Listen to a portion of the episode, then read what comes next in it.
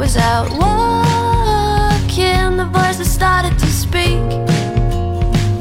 Hello，大家好，欢迎收听最新一期越 Talk 越野的越野 Talk，我是深交。我是园子，如果大家关注我们的微博，或者是关注我们主播园子的微博，就一定会知道，我们的园子啊，最近换了一个新的生活方式，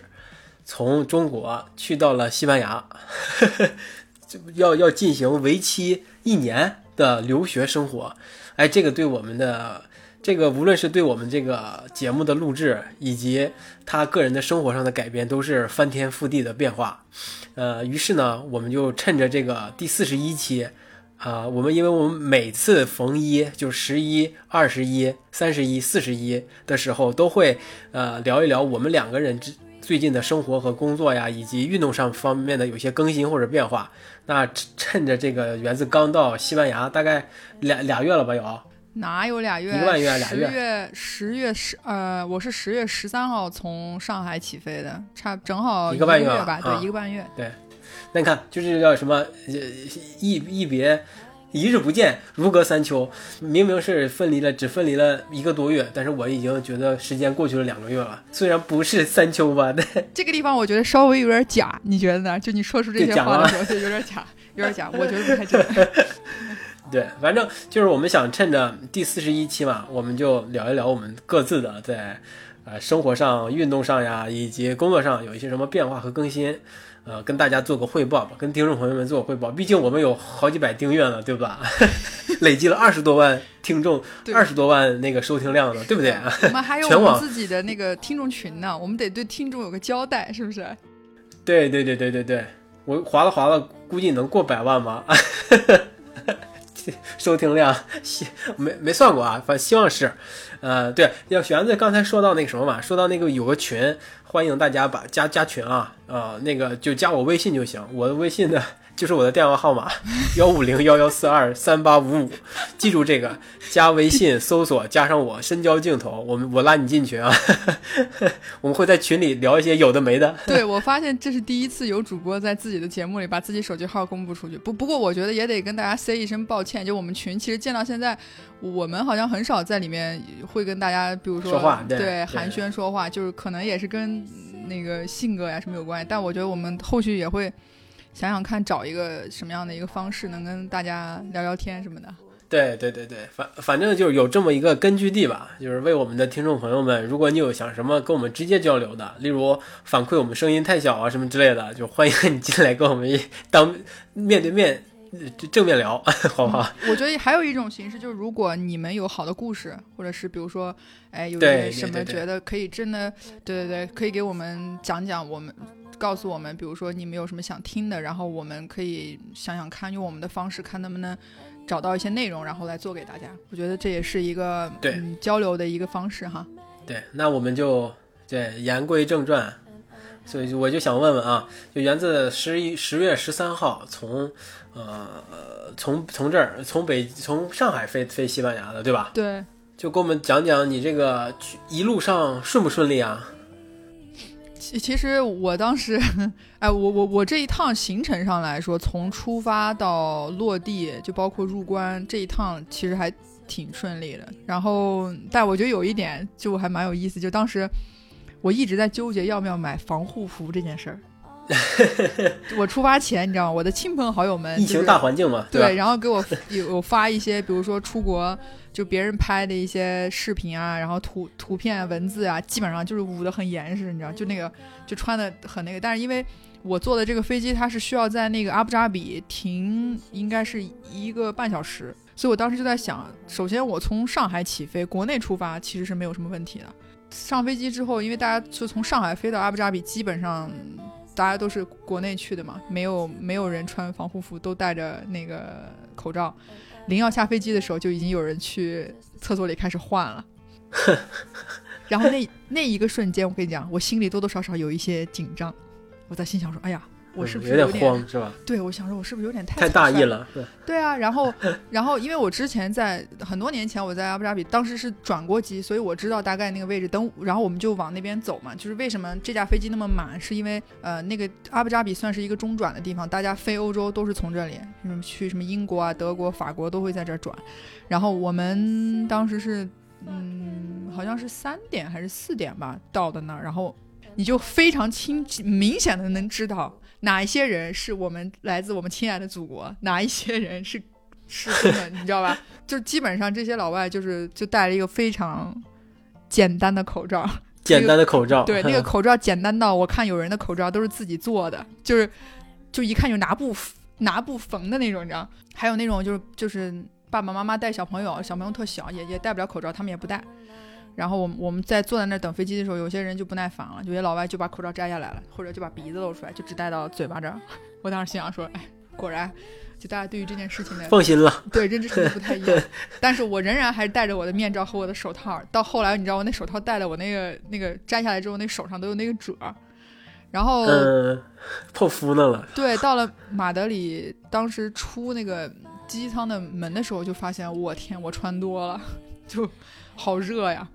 就就因为那时候看天气说他那儿已经就就是十度十五度上下了嘛，就也不知道怎么样，也也怕自己感冒，所以就穿了一个毛衣，你知道吗？但也不是那种厚毛衣，但穿了个毛衣，穿了个长裤。我去，下了飞机真给我热了。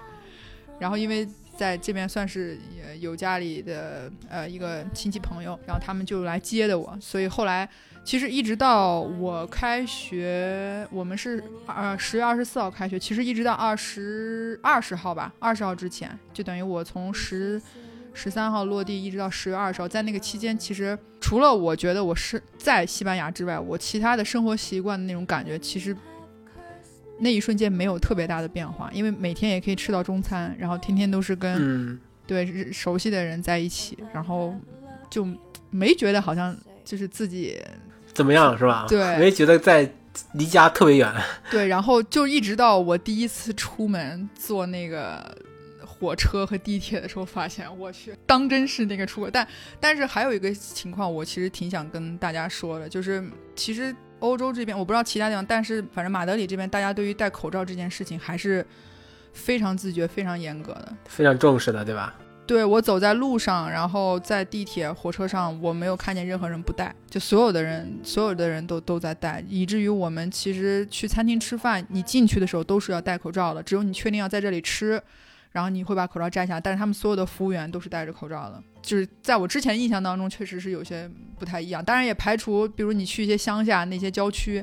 有一些人他不会戴，但在绝大多数你都能看见，他们基本上都都是戴着口罩，只是。他们的口罩可能看上去那个厚的那个程度没有咱们那么厚，就很薄的一个那种。就因为这个疫情在欧洲也是反复过好多回了，所以他们应该对这个事情的重视程度也都是也都上去了，不会像最开始那样觉得这就只不过是一个短暂的临时的事情。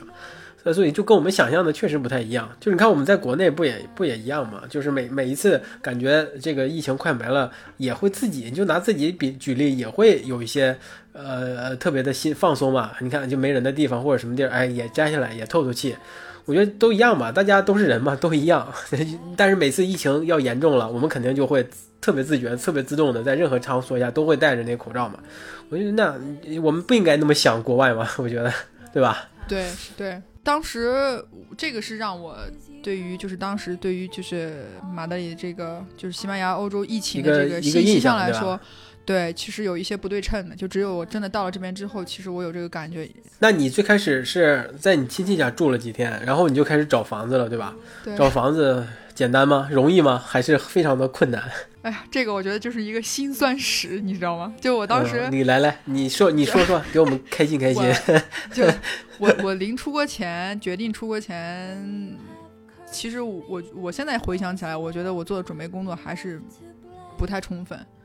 对，主要原因也是因为怎么说呢？对，因为那时候确实因为一直都在工作嘛，就是你准备出国的这些东西的时间其实是很短的。我当时办签证都很仓促，就总是忘记留出一些时间去给自己，比如说你真的要去网上去去攻略一下，找找房啊什么。但我确实在网上有看过房，但那时候我看房的那个渠道是通过 Airbnb，因为一开始我我初步的想法是说，哎，我先找个 Airbnb 住个，比如说一星期，然后住在、嗯，对，挑一个比较好的地方，因为以前我出国都喜欢住 Airbnb 嘛，所以我就想说找一个哎评价比较不错的房东，然后住在他那里，可以让他给我提供一些信息。那当然，如果他那个房子可以长期租给我，哎，这就更方便了，因为我还把这个方式推荐。对，重点是我把这个方式还推荐给了我们学校西语班的一个中国的嗯小朋友，然后人家通过这个方式找到了房子，而我并没有。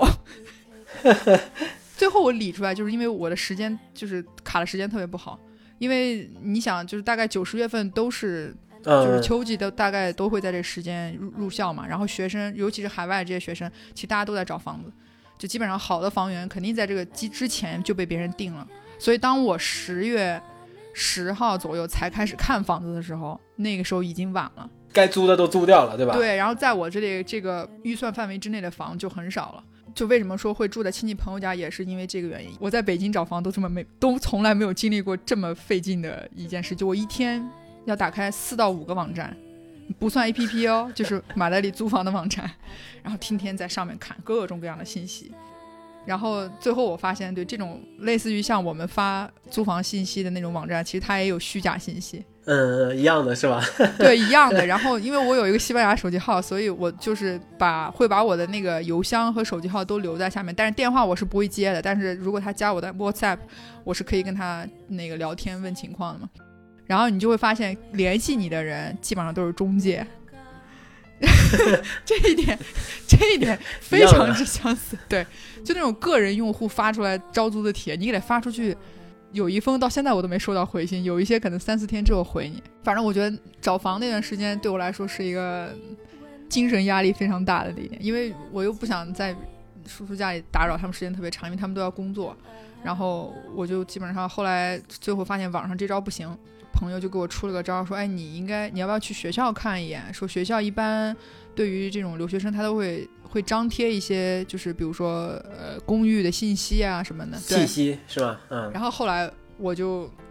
第一次鼓足勇气，穿了个城来到了我们学校，因为当时我住的那个地方也离学校非常远，然后就机缘巧合，无意中就发现了我现在这个房东当时张贴的一个信息，然后我就跟他联系了一下，我觉得还挺有缘的。然后他说我是当时把那个东西贴出去之后，我是第一个跟他联系的。对我们俩当时就约了一个见面，然后他就带我过来看了一下房子，我觉得还挺好的。反正目前住到现在为止，就大家像朋友一样，就他给我的感觉特别像我在西班牙的一个妈。就当然了，他跟我说：“你千万不要把我当做是你的妈妈，我是你的好朋友。”我说：“对对对。”这个找房的这个过程吧，充分的给我一个感觉，就是就这种事儿啊，你还是真的要做足准备，前期真的要下足了功课。当然，我觉得我用 Airbnb 这个方法，这个思路是 OK 对的，思路是对的，但是就 timing 不对，是吧？就那个我对自己的 找能找着房子这个自信心实在是太大了，就我应该再早一点去跟人家沟通。哎，所以所以你你就是挺满意现在这个房子呗，也挺满意现在的房东，是不是？每周末吧，我们我们俩都基本上会一块儿出去跑个步啊，登个山、跑个山什么。就我发现嗯，我们的就是那个叫什么兴趣爱好，包括一些行为习惯、风格啊什么，其实都差都还挺挺相近的。那也挺好的。你这个确实你运气可以、对，啊，这个算是一个、嗯、好的运气吧。但是但是对真的是意外收获，但是确实也有利有弊，因为你现在住的地儿离你的学校很近吗？还是走路十分钟。啊那很近啊，对啊，啊，你是想租？你一开始你是想租一个市中心的房子对吧？享受一下夜生活。其实我很纠结的，就是你想你来到，对你来到这个城市，你总得知道一下这个城市。当然，夜生活是其中一个部分，你总得知道这个城市平常的一些、嗯、对一个样子。对对，然后呢，但是呢，因为我们早起的课又很早，我们九点半就要上课，但学校是有班车的，班车是有一个统一的地点，从城中心开到学校，所以这个倒也是一个便利。那就意味着你就要围绕着这个，就是比如说班车这个这个地方，比如说五公里或者十公里。这个之间去找房子，但是这个中这个周围的房子真的就像我说的，就能被学生 住的都已经都都都租过了。全被交走了。对，然后因为我我是自己可能一个人住习惯了，我又不太希望说跟好多人住在一起，因为确实每个国家都一样吧，就是会有那种就大家都是留学生，比如说六七个人、七八个人共租一个大的房子，这种其实也很常见，但这种就很不便利，所以我当时一开始我就按照两居室，我一开始是找一居，最后我发现一居真的好，已经没什么一居能让我选了，我想说好两居。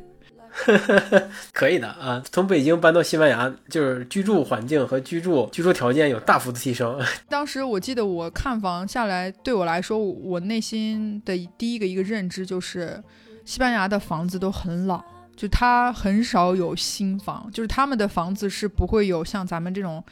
五十年、七十年一更新一翻新，没有，因为房子都是归个人嘛，你你你愿不愿意装，修不修嗯，那是，你自己的事儿。对，对，都非常非常老。我记得我当时看了一个呃房子，那个房东他也是中国人，他是带孩子出来上学的，就他儿子是来这边读国际学校。然后他的那个房子，就是我当时一进去，我第一反应就是，这是我当时生下来的时候，我们家这房子就长这样。就你能想象得到，三十年前咱们住的那个房子的装修，那个真的就是这样一模一样，就是它里面所有东西都没变。然后那个房东还说说，因为嗯，他知道他他当时是买下这个房，他就没打算装修，因为就是为了给让孩子上学嘛。就就是你知道，就是那种，因为当时后来那个就是我住那叔叔还跟我讲，就说源自你心里对于西班牙的房期望值不要那么高。就比如说你如果想住到像北京那种生活条件，哎，新房啊那种，在西班牙是很难找的。即便你找到了，它也会非常非常贵，因为新房本来就贵，因为也是近些年，他说西班牙基本上都是这种。就是老房这种，然后后来我就纠结，然后我就在，因为我看的那个房跟这个房，最终我还是选择这个，因为我现在住住这个房，它是一个别墅其中的一间房和那个那个我自己自己单独的一个卫生间，这个是我当时一直嗯，想找的。跟那个思路还是不一样，对吧？跟国内的装修和建筑思路还是不一样。对，哎，那你的学习进展的顺利吗？就是课业繁重吗？以及你适不适应这个重新投入学校的这个生活呀？因为你毕竟已经工作了一段时间，再重新回到校园，或多或少有可能会有些不适应吗。其实这个问题，我感觉我好像到这一周，我才真的有一点适应过来这种从工作突然间又变成一个学习的一个一个一个状态。就刚开始其实第一周上课的时候，我还感觉还有点懵，就是没有完全进入到那个状态当中。然后我当时第一周跟第二周其实没有。就是感觉好像还没有完全进入到那个状态当中，就还是在想着工作上的一些事情，包括，其实我当时那时候也在想，先在这暂时先住一个月，然后想想搬到城里去，所以还当时也还在陆续看一些房子，因为觉得确实不是特别方便。就是虽然说我们可能因为每天上课，你也不能每天出去什么逛遛弯儿，这也不太现实，就你只有下午的半天的时间，但是后来。两周之后过了之后，慢慢随着一些呃不同的老师，然后讲不同东西，上不同的课，就是进入到那个学习的那个那个那个状态里面。但是我非常清楚的、明显的感觉到，就是我现在在学习，跟我大学、高中、初中上学时候的那个状态完全不一样。就我现在在上课过程当中那个精力集中的那个程度，如果放在以前。我觉得我上不了清华北大，我上个那个那个叫什么？我上上上上个北外应该也是问题不大的，就那种感觉，你知道吗？就是精力极其之集中，就是就是那个雷达特别的敏锐，就知道嗯，哎，这个东西现在多多听听，对自己以后未来是有用的。哎，在哪方面有用呢？可以跟工作怎么样结合呢？就是你已经就是在想象这个东西要怎么去应用到你未来的工作当中，所以我觉得这个是对于。我来讲，是我最近这段时间发现，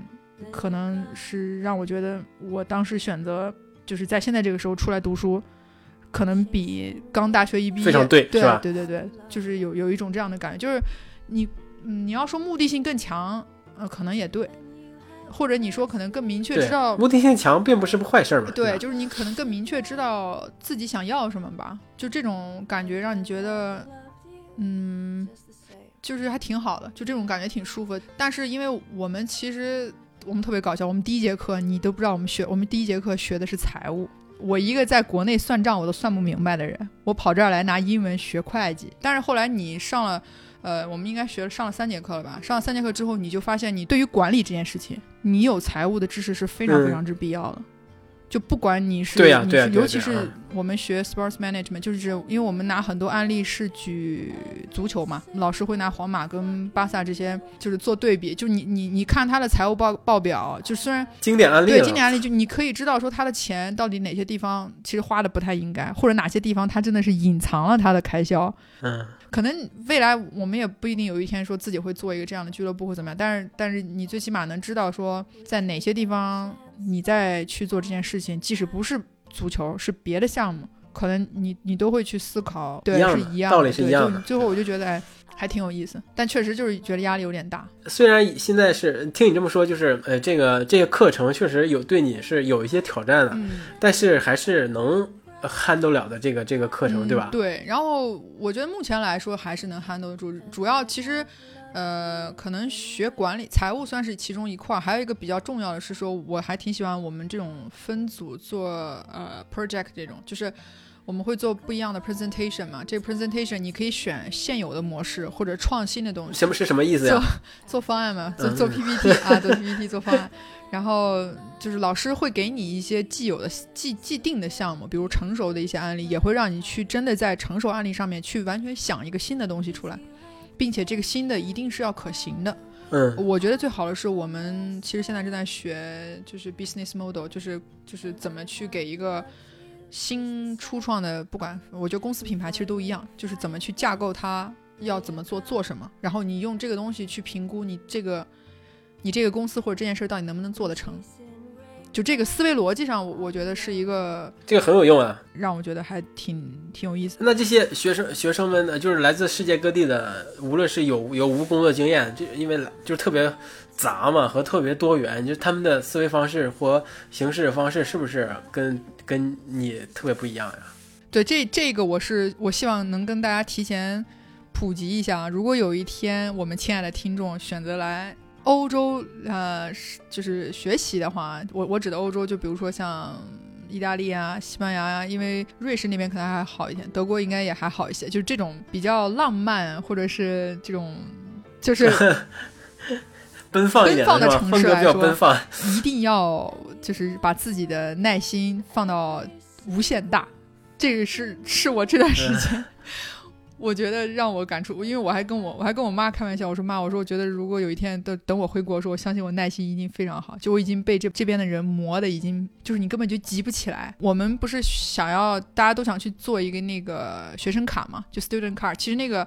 用处也不是特别大，但是去一些比如说什么博物馆啊，去旅那些，它都会有学生票嗯是可以用的。我们已经等了一个月了，到现在我们班没有任何一个人拿到这个东西。都快他妈毕业了，然后那天我们开玩笑说，会不会到毕业的那一天，他把学生卡给你？就你去找他，你知道他们的那个表情就是哦，实在对不起，我我我们这你知道吧？这个做卡我们是跟另外一家公司合作了，我们已经把这个时间催给他们，但他们那边可能是卡不够啊，或怎么样。就你看他那一脸无辜的样子，你你根本就没法生气，你只能跟他说 OK 好，我下一周再来。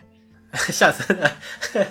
就你你你这种就是他们这种特别随意的这种状态，就是你要非常的习惯。感受到祖国的效率了吧？对对对对对。然后我就无数次的去跟我房东聊，我说在这一点上，我真的觉得我一定要适应。我现在真的是学会了，就是他们这种就是放宽心，不要急，凡事一定会有一个办法，不着急。那你呃你不说你还现在还跟呃就是跟你的房东会会一起出去跑步，或者自己也会出去跑步吗？那你觉得这个西班牙的跑步环境对跑步和其他运动，或类似自行车呀、爬山呀、就徒步呀这些运动非常友好吗？这个城市的基础建设以及周围的环境我，我觉得首先对于户外运动来说，其实马德里这边还确实是挺友好，因为首先它的空气真的很好。每一天都是天就蓝到已经不能再蓝了，即便下雨也是非常的舒服。就它空气真的非常好，对于城市路跑来说真的非常非常方便，而且它的路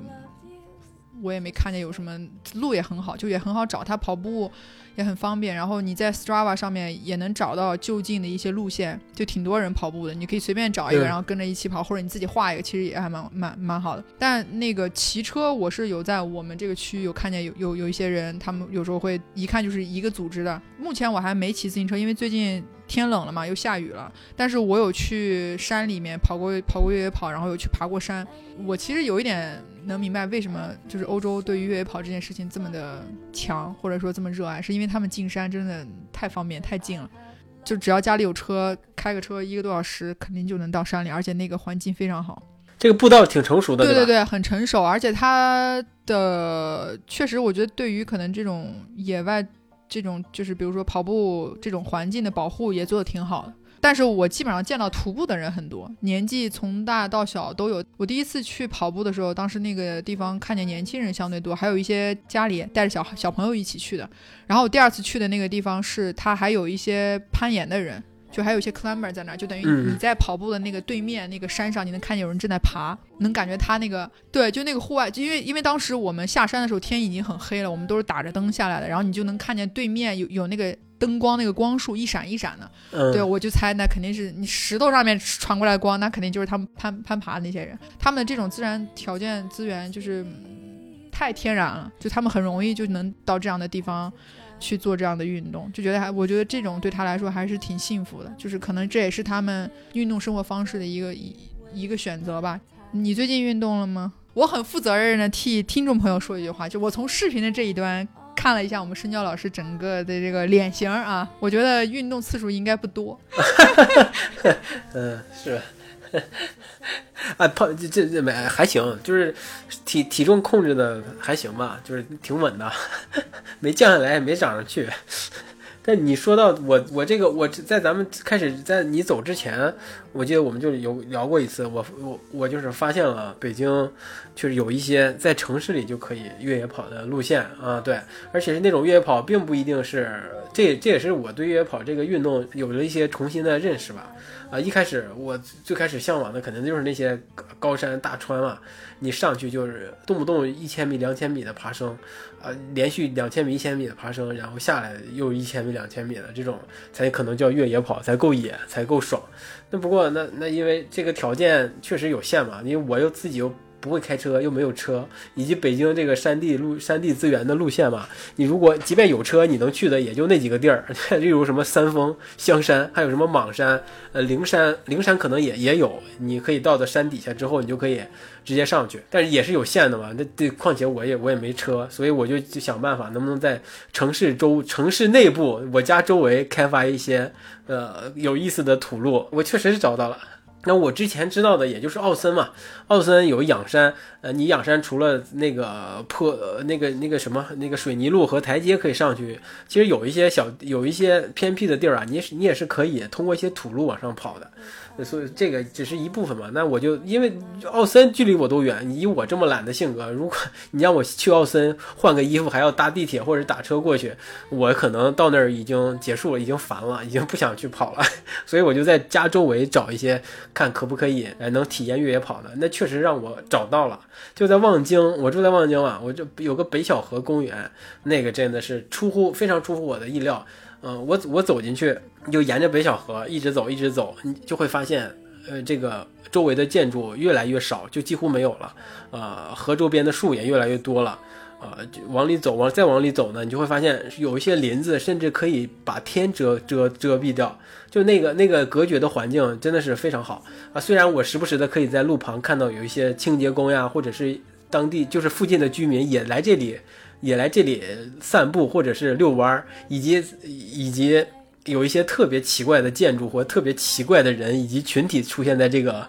这个相对封闭的这个环境里，这个确实大开了我的眼界。我有一次啊，有一次呃，发现了一个庙。啊，这其实还挺吓人的，香火还挺旺盛的。因为我每次走走过去吧，都能闻到那个是有有那个香火的味道传过来的。但是每次过去，它都是因为我下午嘛，都稍微晚一点过去，都会发现这个大门是紧闭的，但是又能呃又能闻到里面的有个有香火的味道。哎，我就展开了联想嘛，毕竟看过那么多的恐怖片以及以及灵异电影，就觉得这里面是不是有什么事儿啊，或者是是是不是？被某个富豪或者某一个官员包下来的一个私家场所，你知道，就是联想就上了。但是后来有一天，我记得是中午过去跑的，他就开了门了，也是一个向大众开放的一个一个庙吧。我还查过，好像是什么什么我给忘了，反正就是一个确实是有香火的庙，在在一个公园的内部，看起来就是非常不合理的一个一个存在吧。但是确实是有人过去的，那，这就是一个一个很奇怪的一个点，就是在另外还有有一些特殊的群体，就例如这非常非常神奇，就是有三五个人在一个密林深处，他们在玩飞刀，什么神？飞在玩刀啊，飞刀就那个对，飞刀，小啊李飞刀那种吗？就对对对对对对，就是那种，就是他在，因为那个地儿空旷又无人，他就会在嗯嗯远远就会在离自己可能一百米的地儿吧，他放一个靶子，就是有人在那儿甩飞刀，在在扎靶子嘛。另外旁边是一些人呃在烤串儿，你知道这就是。这个就是特别神奇的存在，他们你可能把这个当成一个郊游或者是一个呃一个有共同兴趣、有共同甩飞刀兴趣的这么一个小团体的一个郊游或者是一个团建活动，就放在了这个北小河公园的深处，一一个四下无人，确实很少有人过去的一个地儿。哎，我过去跑步嘛，我就路过那儿，我就特担心，我靠，我别我别在他们附近跑，万一飞刀甩错了可怎么办呀？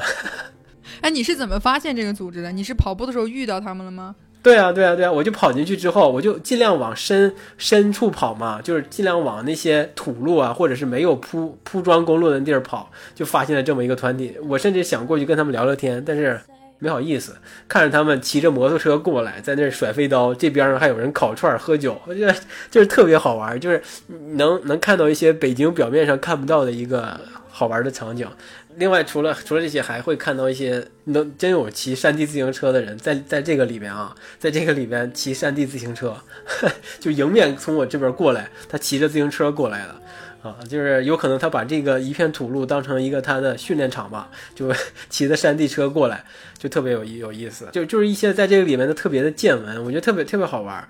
他你跑完大概要多久啊？就比如说你公能跑一个大概多少公里啊？在这个公园里？啊，就就是往返的话呀，就如果绕圈儿尽力绕圈儿不重复的话，我觉得能有个五六公里，其实不不短的啊，真的是很可以的啊，就是不短的，就是你你在这个你走到深处是能感觉到一个隔绝跟城市隔绝的一个一个感觉，也对，也有些动物啊鸟啊，呃，你也可以看到一些鸟，以及呃呃，虽然大部分的树都是。都是种植的吧，我觉得都是人工林，但是也能看到，你往仔细看，你也能看到一些，呃呃，就是不是特别一样的植物，可能就是在我们在马路上呀或者什么地儿看不到的一些植物，就是它也是一个挺丰富的一个一个状态，有鸟有植物啊，就是特特别好。但是呢，但是就是悲剧的就悲剧就就就来了，哎，最近嘛，他们那个公园在整修，把泥土路全给铺成了柏油路。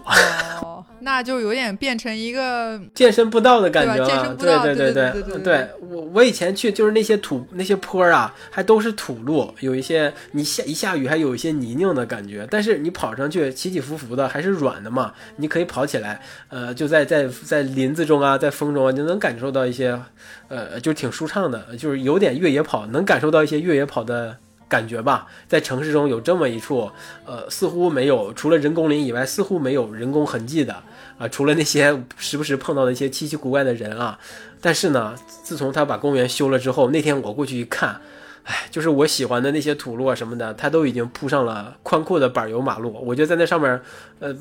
都双车道了，都快，就是，哎，就是让我让我觉得。嗯，对，在我在北在北京附近能找要找要在北京城市内部能找到一些好玩的一些土路越野路，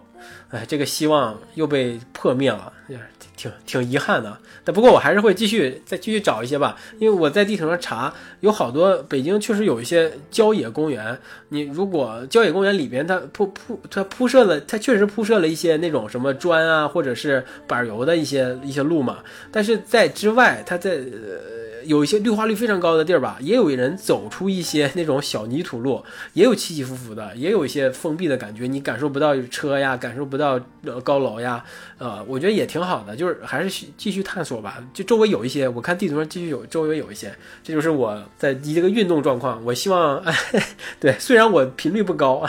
我听出来了，就是先开始呢，这个跑步是因为寻，因为这个望京郊野公园给了你一个非常大的好奇好奇点，让你不断的探索。对，自从他开始铺这个铺装路面之后，你这个兴趣点又没了，对吧？那么现在呢，我给你提供一个新的地方，在我出国之前，我那会儿住在东，我一直住在东坝，我们楼我楼下就是那个东坝教育公园，那里真的很好。我觉得东坝教育公园是一个真的还就是，如果你想不想跑这种就是柏油马路的话，我觉得那里面真的还挺好的。反正我我跑了三次，我在三次我三次在里面全都迷路了，我找不到我我回来的路在哪，我晚上找不到，白天我还找不到。当然，我觉得这跟我自己方向感也有关系。就比如说我我第一天跑完跑出那个路线，我根据我那个路线定位导航跑，我还是跑错了。但是那个里面就像你说的，就是它会有那个铺的。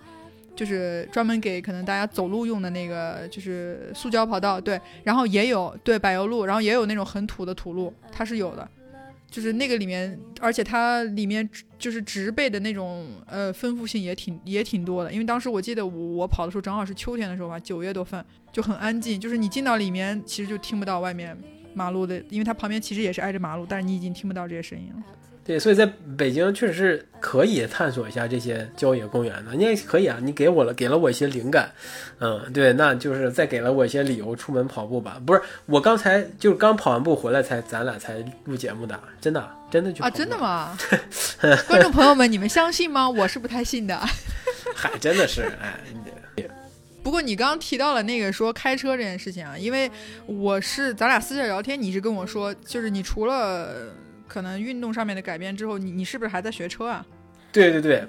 呃，我跟你讲，我学车这件事儿有就贼贼神奇。我先说说我我呃就是我我从很很早之前我就觉得我这辈子都不会开车了，就是我觉得开车没有意没有意义。就是我最开始就是更愿意的是骑自行车嘛，就是我很早的时候就有骑自行车的习惯。我觉得我骑自行车可以到任何地方，我想去的地方，我为什么要开车呢？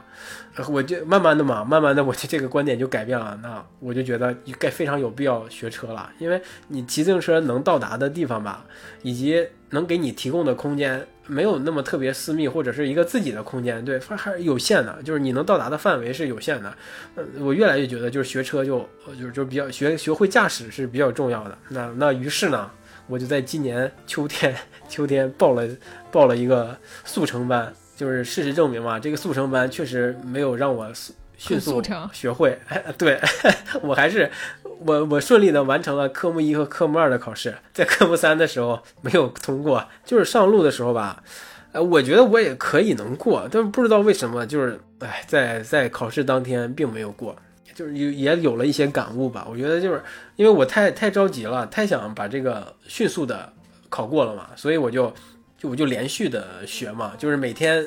他规定的最大时长。啊，我就就就就四个小时，那我就好，我早早起来就过去学，学完了之后，呃，就连续学几天之后，我立刻学完之后就立刻考试，就把我自己个人的状态搞得不是特别好，你懂懂吧？就因为我长期都是不是特别早睡觉的人，呃，那那即便是我第二天早上要五点多起来，要往那个驾校的那个那个训练场去，那我还是一两点钟睡觉，那我每天的睡眠时间只有三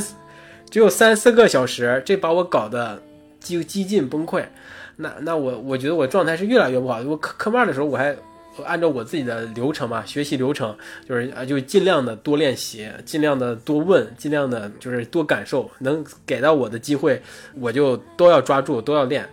那就就是我在考试之前，虽然我也很紧张，我觉得没有完全的自信，但是我知道，我觉得差不多可以过，那就果不其然过了。那这到科目三呢，我还是以一个这样的状态，但是就因为他安排的太紧了，我把这个事儿安排的太紧了，就是考学完就考，也没有那个他提前的，对，就是就是就是状态不是特别好，那最后就没有过，就就是我上车的时候，我可能感觉到了我一些，哎，我可能没有准准备的特别充分，虽然这是只是一个非常简单的一个小事儿啊，学驾照，我觉相信。绝大多数听众朋友们或者以及园子都会觉得驾学驾照这个事儿吧，其实并不难，真的不难。我我学下来感觉也不难，但是就是没有通过。那原因就我我感觉的可能就是就是这些，我把这个事情想的太简单了。就虽然它很简单，但是它我想的过于简单了。那你下一次补考的话是在什么时候啊？在十天以后吧。哦，要等那么久啊？不能说第二天就不能不能不能哦，那是有一点。那你等于这个科目三如果过了之后，那当天就可以约考科目四吗？就比如说第二天就可以约吗？还是当当天当天就可以？就是我希望就是第二次考考过了之后，下午就把科目四也过了，就这个事儿就了了。对，那那不过不过你就像就像你感受的一样，就我很我很我也很久没有参加这种就定时定点的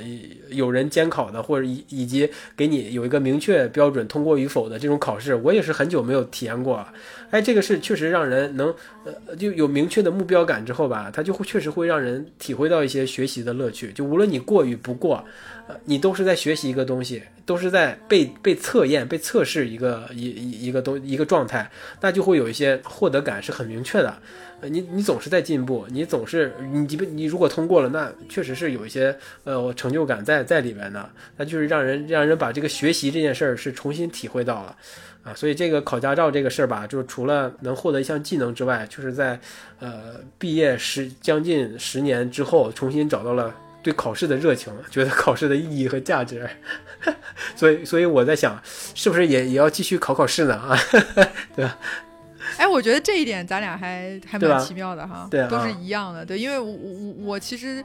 这一周对我来说，为什么我才说我真正感受到，也不是这周，就上一周，就因为这一周我们有一个考试和两次的那个 presentation，就是你要准备很多东西，而且你你要跟，因为我们是四个人一组嘛，这四个人 组里面，一个来自意大利，一个来自马德里，一个来自葡萄牙，一个来自于我，我们三男一女的组合，你知道，就是跟跟这种各个地方人在一起，去大家去聊一个项目，写方案，我觉得就是这个过程。让你觉得就是很奇妙。现在的我们可能对于成绩的这种追求可能不是那么重要，反而可能更在意的是这个过程，对和最后自己到底能力提升多少。这个是让我觉得，呃，跟上学那时候真的是想法不太一样。对，反正就就挺挺什么，挺神奇啊。对啊，那你除了除了驾照之外，你还有干别的吗？还有学别的吗？你的小剧本，小剧本有没有再继续啊？呃，这个这个也是一个值得讨、值得聊的话聊的问题。就是我很早很早就跟你说过，我我我要写剧本嘛，就是真真正正的剧本。就是咱不能说自己是一个什么这家那家啊，但是一直想的就是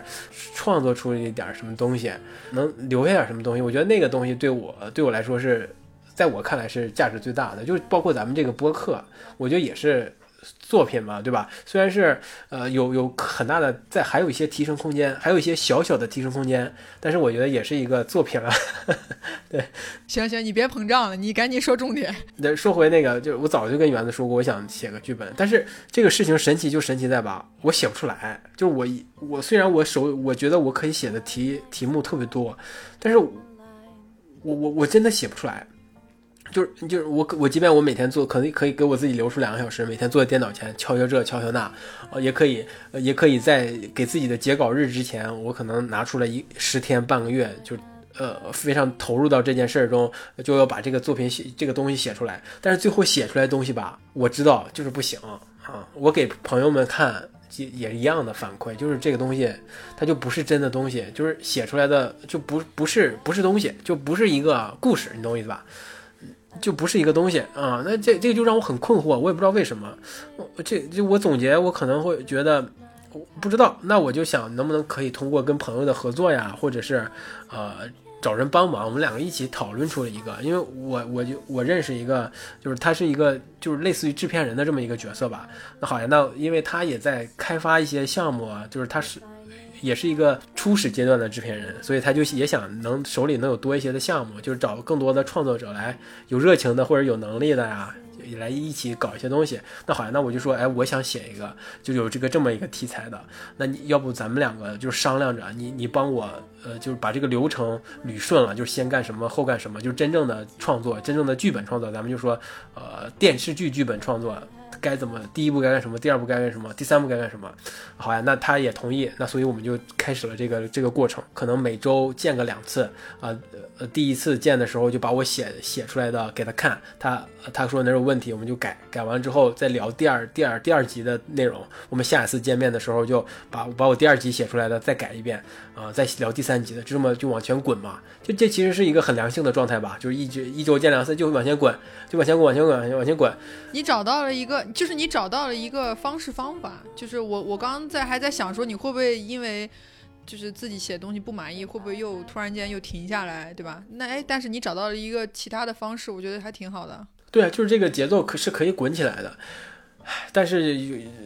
这个事儿肯定肯定是我有我我有问题，现在已经进行到一半了，但是中间又断了。哎，就非常可惜，就又断了。一个是因为我在学驾照，我在拼命学驾照；另外一个就是一些工工作上的一些情况嘛，你也你也知道哈，呃，就是耽确实耽误了一些一一些心思或者什么样的。嗯，这个整个事情下来吧，我就发现了一些一些问题，我个人的问题，一个就是我不能有一个独立的意识来完全投入到就是这个创作之中，那我总会因为。一些工作呀，或者是生活呀，一些其他的有目标的事情，就把我这个事儿给打断了，啊，就我觉得这个是一个非常不好的一件事啊。虽然我很自责，呃，我也知道每不积跬步，无以至千里，就一天一点儿，一天走一步，也能终抵终点。我也知道这个道理，我也知道，就是每天你可能拿出一个小时、两个小时把这事儿搞一搞。最终就肯定有一个有结果的结果，但是就是做不到。我就这个独立的这个这块单独的意识，我就是始终坚持保持不了，这个事特别让我自责。另外，我我发现了一个问题，就是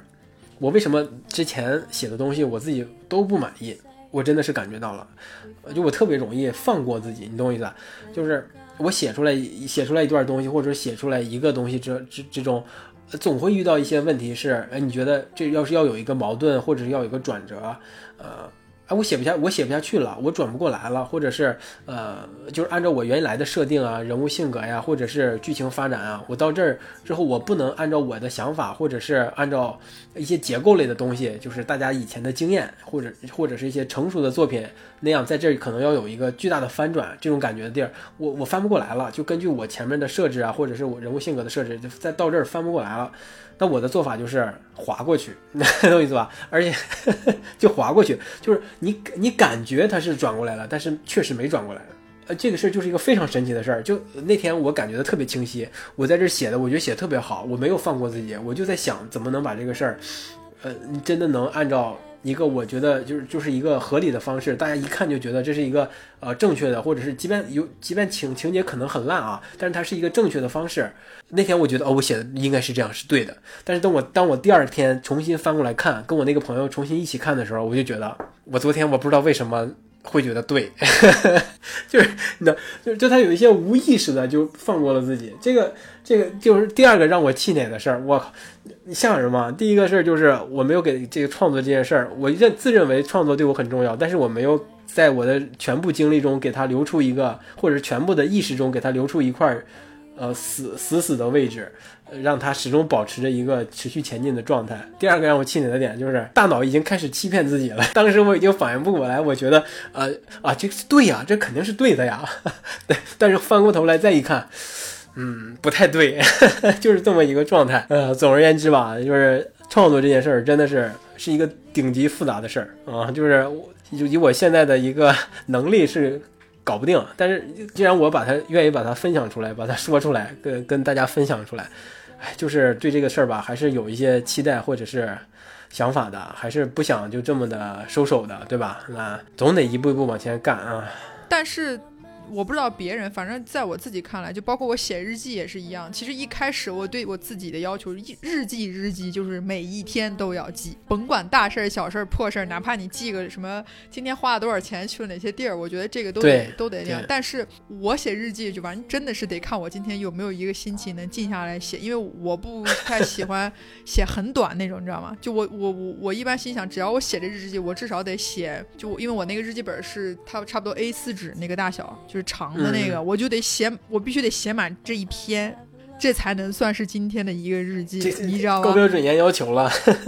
对，如果如果我感觉我想说的话跟跟一些事情只能写满 A 四纸的二分之一，那我就不想写，就那种感觉，好像是我这日记写出来要给谁看，要要要发布算字数一样。怎么说？就我也挺能放过自己，就总能给自己找各种各样的理由，觉得哎呀。没调整好啊，或怎么样？所以我从来到出发来到西班牙，我周三才是我第一次写下在马德里的一篇日记，你知道吗？对，写了一篇才 凑够一篇儿是凑够吧？一篇儿，就是 就感觉哎呀，提起笔来好多话要想要写，但又觉得哎呀太碎了，就是就是太肤浅对，太肤浅了。你说你就写这些东西吧，没用。但是又觉得你写那么深，你记日记，你说你写那么深，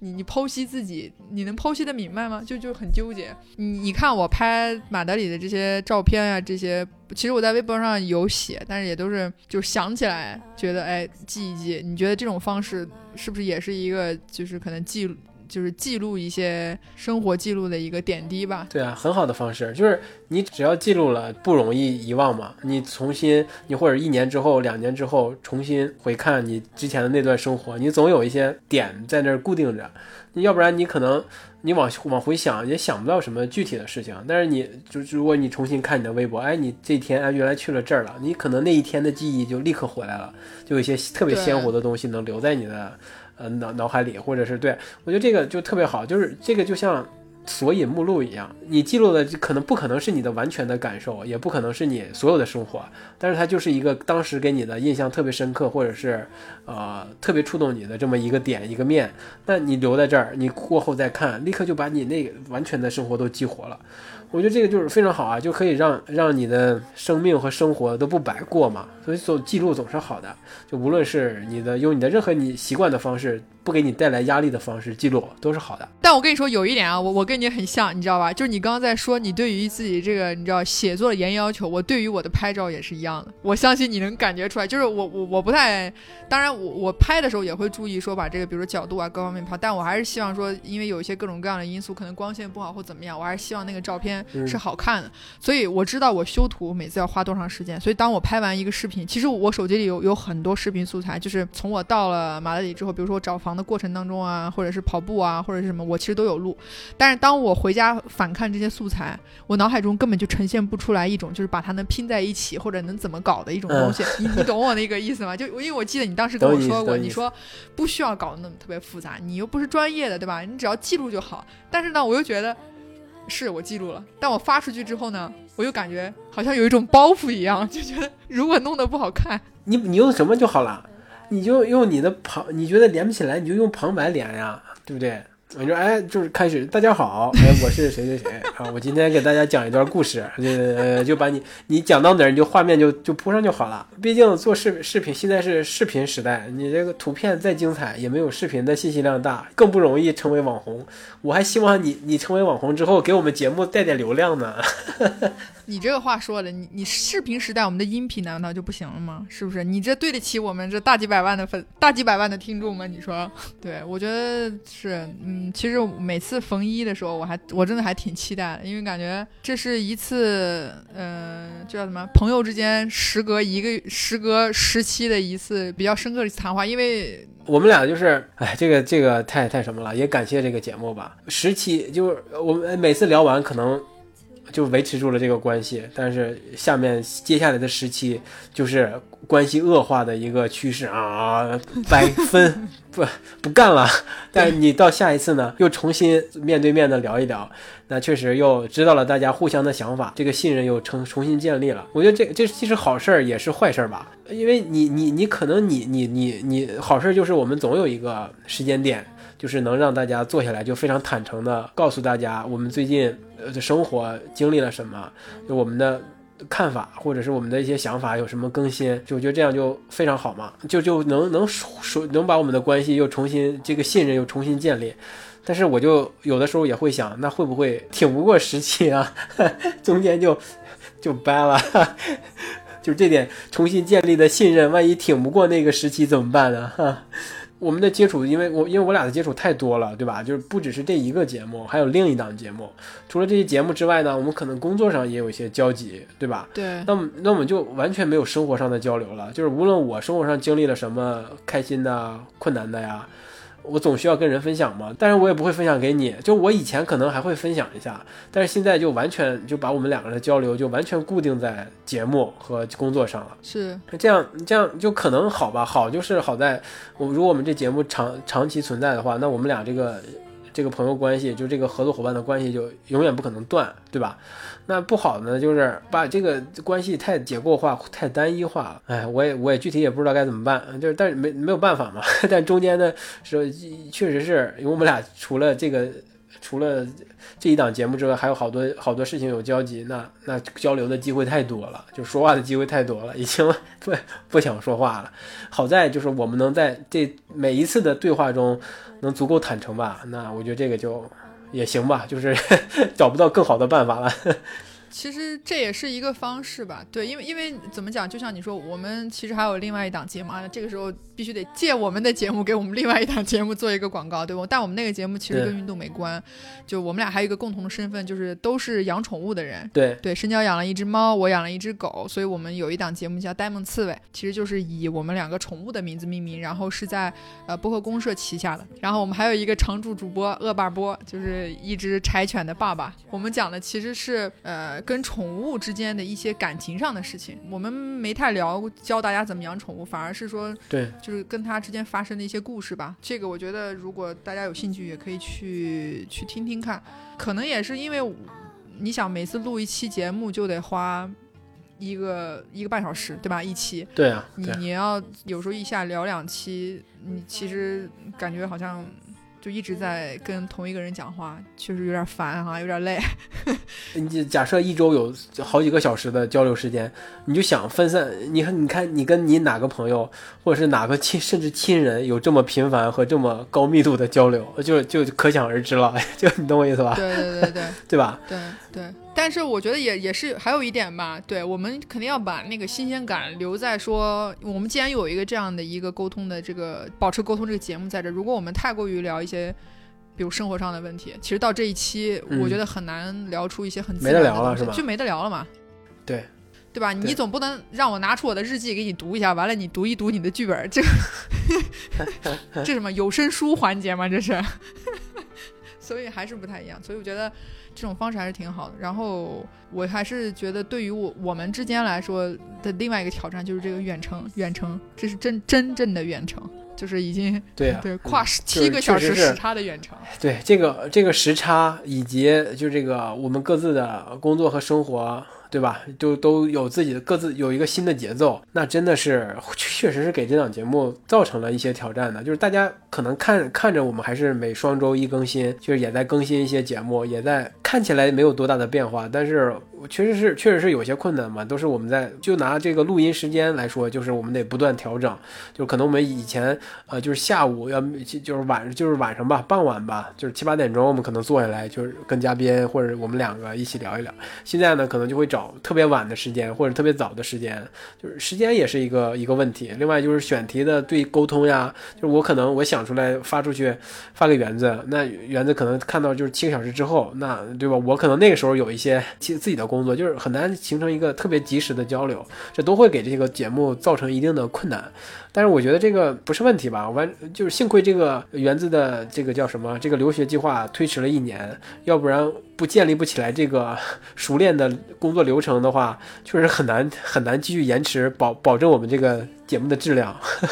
嗯，对，就是嗯，这个过程，我觉得任何事情都一样嘛，就你总会遇见很很多你没有办法是提前预预知的一些困难、麻烦啊，或者一些问题，所以当这个问题来的时候。截止目前，我觉得我们都还很积极。即便我我我觉得咱俩之间沟通确实有时候，因为说话都很直接嘛，就反正最起码我这边是这样，会表达一些。但是我们没有没有说觉得哎这个问题上处理不了或怎么样，都能想到解决的办法。就大家都还是积极去面对的。在这个事情上，就说明我们可能呃就是对于越野 talk 对我们的意义来说和重要性应该是在同样的一个位置。